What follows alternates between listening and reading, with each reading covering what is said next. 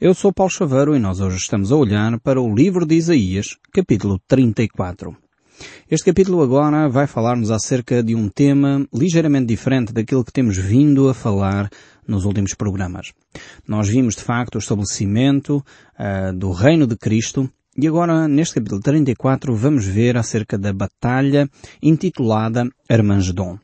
É uma batalha que está descrita também no livro de Apocalipse, um, e os profetas, quer Isaías, quer Ezequiel, quer Daniel, quer mesmo Joel e outros, vão fazer esta referência quanto ao final dos tempos. E Isaías aqui no capítulo 34 vai falar acerca desta batalha. Uma batalha que realmente será a batalha final, onde Cristo vai restabelecer ou estabelecer o seu reino.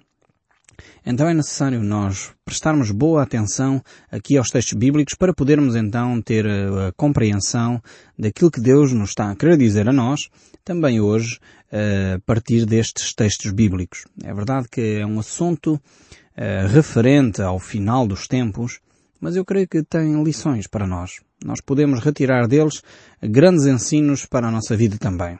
Então vejamos o que é que Deus tem para nos dizer, a nós hoje, que ainda não estamos a viver esta realidade, eh, mas o que é que Deus tem para nos dizer? Diz assim o verso 1 do capítulo 34 deste livro de Isaías.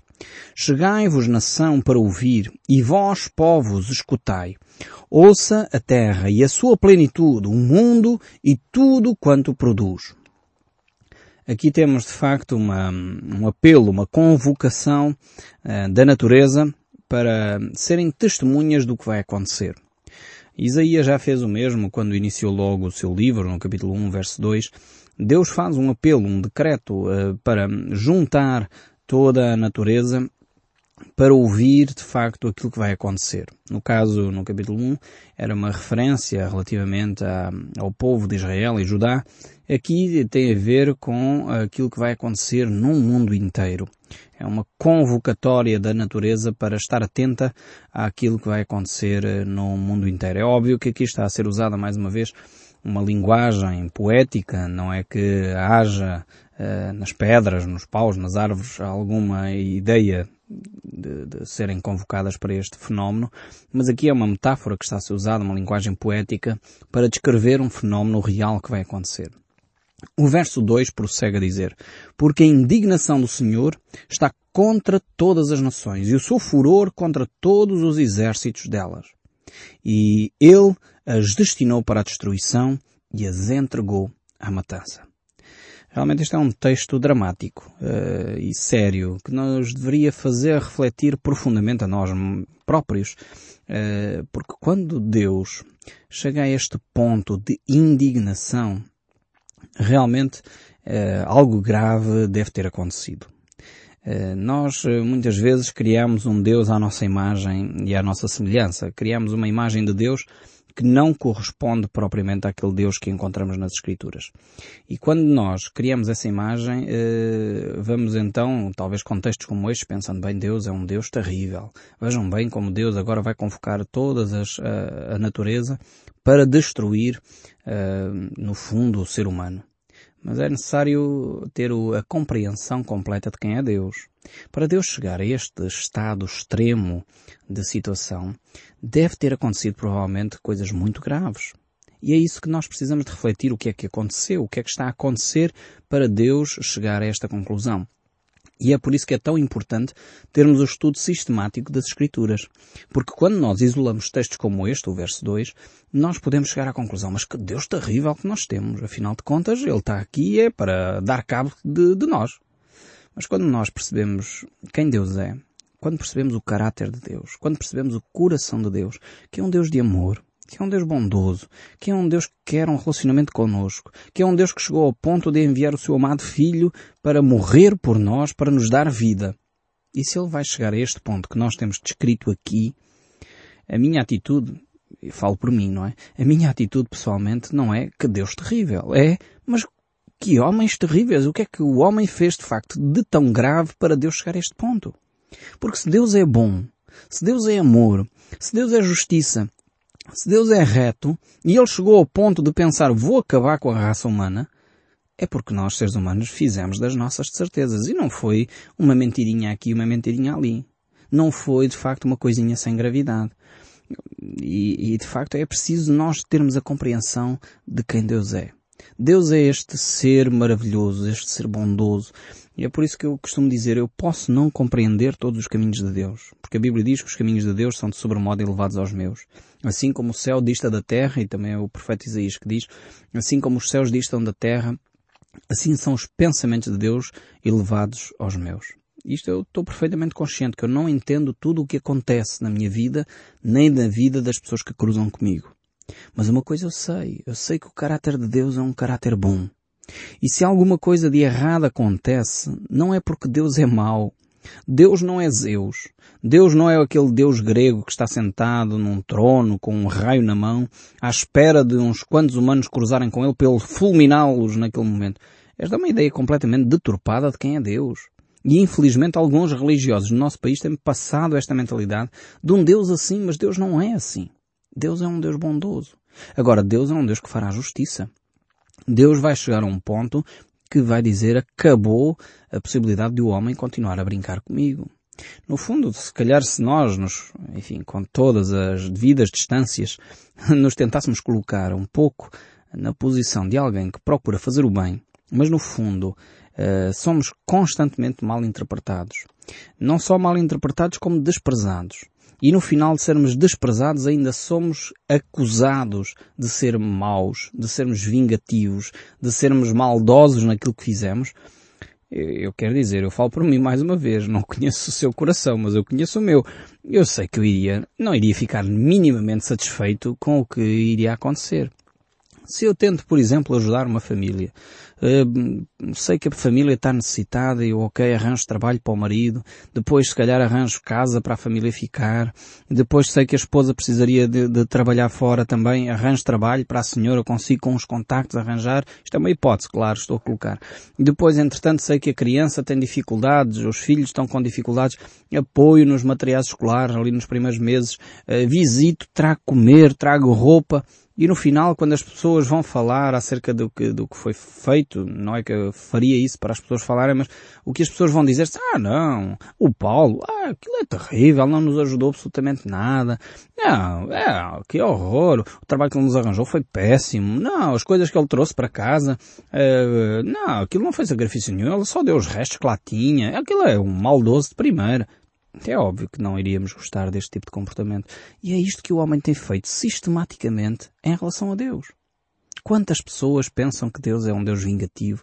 Quantas pessoas acham que Deus é um Deus maldoso? Quantas pessoas pensam que aquilo que Deus está a fazer em cuidar de nós, nos a consolar no momento da, da dificuldade, é um Deus que está a fazer isso simplesmente uh, porque nós conseguimos comprá-lo com as nossas boas ações. Mas que boas ações é que nós fizemos para comprar os favores de Deus? Deus age com graça sobre nós. E este conceito nós às vezes não o temos. Somos cristãos que temos déficit de Cristo. Somos cristãos que não percebemos quem Deus é, quem Cristo é. E é por isso necessitamos voltar às Escrituras. É verdade que vão acontecer coisas terríveis no final dos tempos. E Deus vai dizer, basta. O homem não mais brincará comigo. O homem não mais continuará a fazer das dele. O homem não mais continuará a ser maldoso como tem sido até aqui. E por isso nós encontramos textos como este no verso 3 do capítulo 34 do livro de Isaías, quando lemos, e é horrível ler isto, ao, ao vermos assim, os seus mortos serão lançados fora, os seus cadáveres subirão mau cheiro, e do sangue deles os montes se inundarão. E este é um texto de uma batalha terrível que vai acontecer. É uma batalha terrível que o homem está a travar contra Deus. E Deus vai dizer basta. Deus vai dizer basta. E de facto devemos temer a Deus nesse sentido. Porque este Deus de amor não fará, uh, não procura fazer mal ao homem. Uh, o homem sim, se coloca em bicos de pés. Eu fico pasmado mais uma vez quando vejo o homem numa tentativa de criar ele próprio um Deus à sua imagem e à sua semelhança. Nós queremos que Deus seja aquilo que nós achamos. E pensamos nós, desculpa-me a franqueza do meu coração, mas pensamos nós que conseguimos colocar Deus dentro do nosso pequeno cérebro. São poucos eh, centímetros cúbicos de, de, massa encefálica que nós temos e nós achamos que Deus pode caber aqui dentro. E quando Deus não cabe cá dentro dos nossos conceitos, nós dizemos que Deus é mau. Quando Deus não cabe cá dentro das nossas concepções, dentro da nossa religiosidade, dentro da nossa história de família, dentro dos nossos traumas religiosos porque fomos abusados talvez por um líder religioso e infelizmente isto acontece. Há líderes religiosos que abusam das pessoas, maltratam as pessoas. São líderes religiosos que não têm formação espiritual, têm formação religiosa mas não espiritual. E muitas vezes nós, porque fomos traumatizados dessa maneira, achamos nós que Deus é um Deus terrível. Porque não cabe dentro da nossa mentalidade. Não cabe dentro da nossa caixinha. E como Deus não cabe na nossa caixinha, nós criamos um Deus à nossa imagem, à nossa semelhança. Deus não é assim. Eu, há pouco tempo estava a falar com um casal, um casal que se dizia ateu.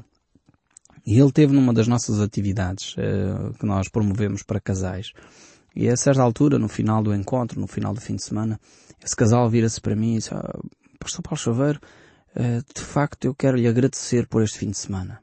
Porque se eu tivesse sido ensinado em criança quem Deus é, como vocês ensinaram aqui, provavelmente hoje eu não seria ateu. Este homem percebeu que ele criou um Deus, ou uma, neste caso uma ausência de Deus, porque o, essa, esse Deus que lhe foi ensinado não cabia na concepção dele. E estava certo. Foi o que eu lhe disse a ele.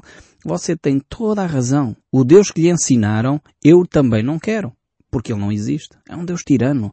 Muitas vezes são ensinados na, nas igrejas um Deus tirano, um Deus mau, um Deus que condena, um Deus que pune, e eh, assim aleatoriamente. E Deus não é assim. É verdade que Deus castiga. Mas qual é o pai que não castiga? Qual é o, o pai que, por amor aos seus filhos, não disciplina? Deus é um Deus de amor.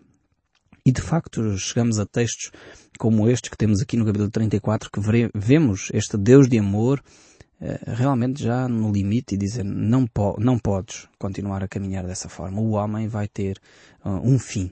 E aqueles que não optam por seguir o caminho de Deus, que é um caminho de amor, um caminho de misericórdia, um caminho de graça, terão de facto um fim. E um fim triste. E o verso 4, vamos continuar a ler este, este fim terrível daqueles que se procuram rebelar contra o Deus Todo-Poderoso. Porque é disso que está a tratar-se. É pessoas limitadas, finitas, que pensam que podem fazer de Deus Todo-Poderoso o que querem e Deus diz não. É como se um filho nosso, de dois, três anos, chegasse ao pé de nós e alguns tentam isso. Não sei se os seus filhos tentaram isso. Os meus tentaram. Mas rapidamente corrigimos essa tentativa. Quando eles vão ao supermercado e querem um chocolate. Criança quer um chocolate e o pai diz não, não damos, não, não podes levar, porque isso faz-te mal à barriga, já comeste. E a criança desata numa gritaria no supermercado ali no meio do chão a, a espernear e a, a, a fazer birra. Nós pais, o, o que é que sentimos? É uma afronta que o nosso filho está a fazer. Ele está a pôr em causa a nossa autoridade, está a, a afrontar-nos. E infelizmente alguns pais cedem a esta afronta e dizem, ok, pronto, leva lá o chocolate. Isto é pior que um pai pode fazer. Não podemos permitir que sejam as nossas crianças a mandarem nós. Nós pais temos o dever de disciplinar, corrigir e orientar os nossos filhos. E uma das coisas que os nossos filhos têm que perceber é que a autoridade é do pai e da mãe. A autoridade não é da criança. É óbvio, não estou a dizer a promover o espancamento, não é isso, nada de maus tratos às crianças. Atenção, eh, fora com os maus tratos, isso é punido por lei e muito bem punido, porque não se deve criar maus tratos nas crianças nem em qualquer outra pessoa. Mas temos que corrigir as nossas crianças. Uma palmada no sítio certo não faz mal à criança. Uma palmada onde o pai está consciente, não está enervado, não está irritado, mas está consciente que aquilo não deve ser feito. Eu creio que os pais nunca devem chegar ao ponto de se irritar e bater num filho porque estão irritados. Esta é a minha convicção profunda. Quando um pai está irritado ou uma mãe está irritada, nunca deveria tocar no seu filho. É melhor dar uma volta, vá espairecer, de uma hora depois venha, converse com o seu filho e disciplina adequadamente. Porque um pai irritado, uma mãe irritada, normalmente cria mais estragos do que traz educação ou bênção ao seu filho. E nós, com os nossos filhos, não permitimos que uma criancinha de dois, três anos nos faça afronta. Porquê é que nós pensamos que podemos fazer afronta ao Deus Todo-Poderoso? É como se nós fôssemos uma criança de dois anos a tentar uh, torcer o braço de Deus. Isto é ridículo. Mas é o que o homem está a tentar fazer há séculos, há milénios. É óbvio que Deus um dia vai dizer chega. Chega de birras no supermercado. Chega de birras na vossa vida. E o texto bíblico continua a decretar, no fundo, a dizer que a birra vai parar. Veja o verso 4, onde ele diz, Todo o exército dos céus se dissolverá, e os céus se enrolarão como pergaminho, todos os seus exércitos cairá. como cai a folha da vide e as folhas da figueira. Aqui mais uma vez o profeta Isaías vai pegar numa metáfora, numa ilustração da, das árvores da natureza para dizer o que está a acontecer. E aqui esta batalha que está a ser travada, em primeiro lugar, é uma batalha espiritual. É os exércitos celestiais que estão em confronto. O exército de Satanás se confronta com o exército de Deus. Só que aqui isto não é, é o Star Wars. Algumas pessoas uh, olham para estes textos bíblicos e pensam que isto é aqueles, uh, aquelas telas de cinema. No cinema é que o bem e o mal se degladeiam e ali o mal quase que ganha ao bem. Não, esta história já tem o fim relatado. O bem já ganhou. Em Cristo Jesus já alcançamos a vitória. Ainda que Satanás parece que é um pouco uh, bronco, desculpe uma expressão, mas é, é um pouco porque ele parece que não conhece as Escrituras. Ele tenta ainda alcançar vitória. Ele sabe que a sua batalha já foi perdida. Está decretada por Deus como uma batalha perdida. Mas ele mesmo assim ainda convoca os seus exércitos para afrontar a Deus.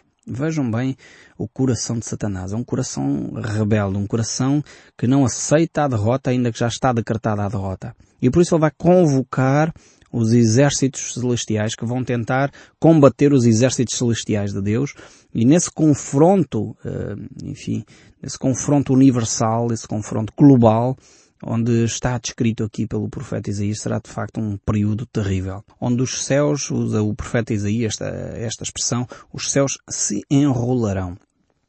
De facto, alguns cientistas têm dito que os céus têm, têm estado a expandir-se, isto, o universo expande-se. Alguns acreditam que um dia se vai enrolar. Eh, não sei se é isto que, que Isaías se refere, mas independentemente dos aspectos científicos, aqui está, está um aspecto metafórico, em que no fundo eh, esse, essa batalha cósmica vai acontecer de uma forma tal que, como diz ele, os exércitos de Satanás eh, cairão como folhas no outono. É inevitável que aconteça isso. Mas o verso 5 ainda deste capítulo 34 prossegue. A minha espada se embriagará nos céus e eis que, para exercer juízo, desce sobre Edom, sobre o povo que destinei para a destruição. Aqui Edom não é necessariamente o território de Edom uh, geográfico que Isaías conhecia, mas a palavra Edom simboliza, e nós já vimos isso noutra altura, quando falamos das várias, dos vários povos, Edom simboliza toda a carne, toda a humanidade. E então Deus está a falar que Ele exercerá retidão em toda a humanidade. Ele irá, de facto, agir em toda a humanidade. E o verso 8, saltando um pouco, diz, porque será o dia da vingança do Senhor, anos de retribuição na casa de Sião. Se por um lado Deus vai dizer um basta aos homens rebeldes, a Satanás e aos seus anjos, por outro lado vai ser uma altura de retribuição. Uma altura em que Deus vai trazer favor, uma altura em que Deus vai recompensar também aqueles que se mantêm fiéis à sua palavra e à sua vontade. Chegamos assim ao capítulo 35 com Armagedon, esta grande batalha. É, afinal de contas, não é o fim de todas as coisas. Haverá ainda restauração. E isso é o que nós vemos aqui neste capítulo 35. Haverá o aspecto da restauração uh, material da terra, isto é, o corpo, podemos dizer assim, da terra, no verso 1 e 2 do capítulo 35. Haverá a restauração do próprio homem, podemos dizer que é a alma da terra, o verso 3 a 9.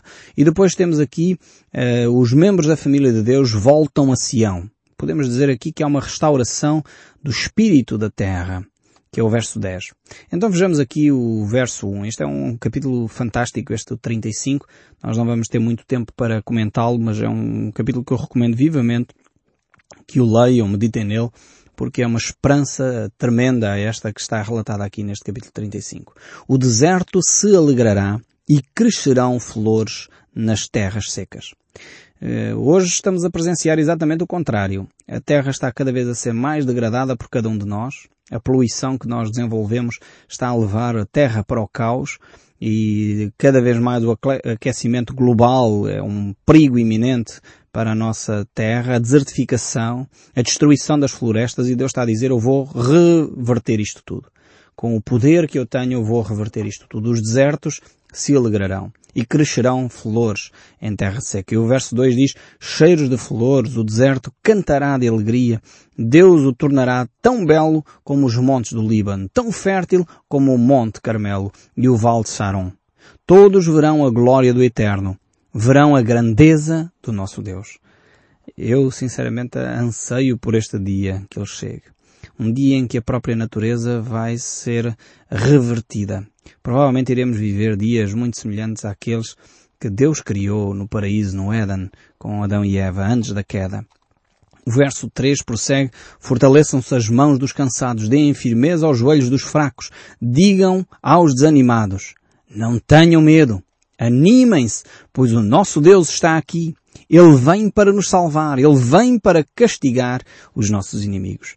Esta é a razão da batalha que nós relatamos anteriormente. É que Deus vem. Vem para os desanimados, vem para os que estão a fraquejar, vem para aqueles que estão cansados.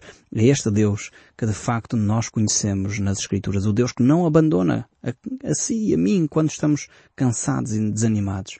E o verso 5 prossegue a dizer, então os cegos verão, os surdos ouvirão, os aleijados pularão e dançarão, e os mudos cantarão de alegria pois fontes brotarão no deserto, rios correrão pelas terras secas, a areia quente do deserto virará um lago.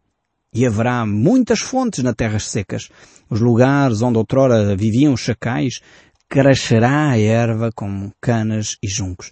Ou seja, de facto, as coisas vão reverter de uma maneira tal que o poder de Deus vai transformar inclusive a natureza. O apóstolo Paulo diz isso, que a natureza anseia, geme, uh, esperando a redenção de Cristo. No capítulo que ele fala em Romanos sobre estas questões. E nós de facto ansiamos também. E o verso 8 ainda diz, haverá ali uma estrada que será chamada o caminho da santidade. Nela não caminharão os impuros, pois ela pertence somente ao povo de Deus, até os tolos andarão nela e não se perderão. Nesse caminho não haverá leões, animais selvagens não passarão por ele. Ainda ali andarão somente os salvos. Aqueles a quem o Deus Eterno salvar voltarão para casa, voltarão cantando para Jerusalém e ali viverão felizes para sempre. A alegria e a felicidade os acompanharão e não haverá mais tristeza nem choro. Que promessa é esta? E com esta promessa eu quero que você fique a ponderar nela, fique a ouvir o som deste livro. No próximo programa nós voltaremos a ouvir a palavra de Deus nestes textos do livro de Isaías. Que Deus o abençoe ricamente. Até ao próximo programa.